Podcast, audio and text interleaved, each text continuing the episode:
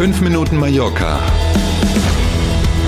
mit Hanna Christensen und Klaus Vorbrot. 5 Minuten Mallorca am Donnerstagmorgen. Heute ist der 19. Mai. Schön, dass Sie dabei sind. Guten Morgen. Schönen guten Morgen. In Sawyer gibt es Ärger wegen einiger Restaurantterrassen. Ach, immer wieder gibt es Ärger. Ja. Das ist nicht zu ändern. Also gucken wir uns das mal an. Auch in Sawyer gab es, wie ja auch in Palma und anderen Orts auch zu Corona-Zeiten, ja besondere Regelungen, was Außenterrassen für gastronomische Einrichtungen anging. Innen waren ja die Bereiche zeitweise ganz geschlossen, dann durfte man nur ein paar Prozent der Plätze innen belegen. Deswegen gab es das Zugeständnis, okay, dann könnt ihr eben, wenn ihr sonst keine habt, draußen überhaupt eine Terrasse machen oder die, die schon eine hatten, ihr dürft sie eben vergrößern. Das haben offenbar einige Gastronomen in Sawyer, na, sagen wir mal, diese Regelung sehr großzügig ausgelegt. Falsch ähm, verstanden? In, ja, genau.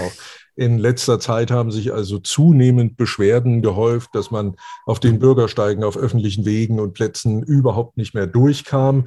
Jetzt hat das Rathaus reagiert und hat gesagt, okay, wir kassieren diese erweiterten Lizenzen wieder ein und fahren das wieder auf den Stand von vor Corona zurück und hat natürlich auch entsprechende Kontrollen angekündigt. Ob sie dann gibt, steht ja auf dem anderen Blatt, aber angekündigt sind sie erstmal. Mhm.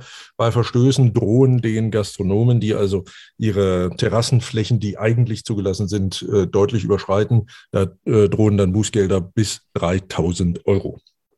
Ganz anderes Thema. Kommen vielleicht doch wenige Touristen aus den USA nach Mallorca? Hm. Eine aktuelle Umfrage zeigt durchaus Unsicherheit bei den US-Bürgern. Und dabei geht es gar nicht nur um Mallorca, sondern es geht in dieser hm. Umfrage um die zentrale Frage, ob Touristen aus den USA wegen des Krieges in der Ukraine ihre Reisepläne für diesen Sommer, wenn es um Europareisen geht, irgendwie, ähm, ja, sagen wir mal, beeinflusst sehen davon.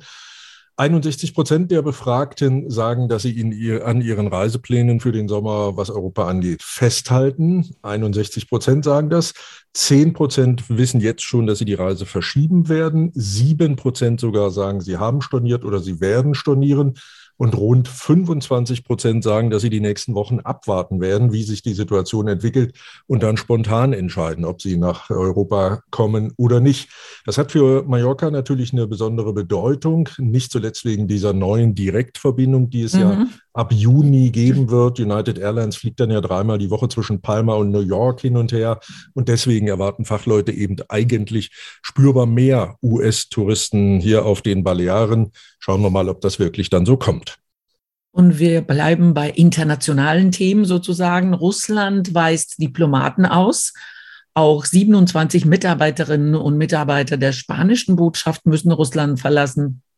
Ja, der spanische Botschafter übrigens in Russland, also in Moskau, ist Mallorquiner, Marcos mhm. Gomez.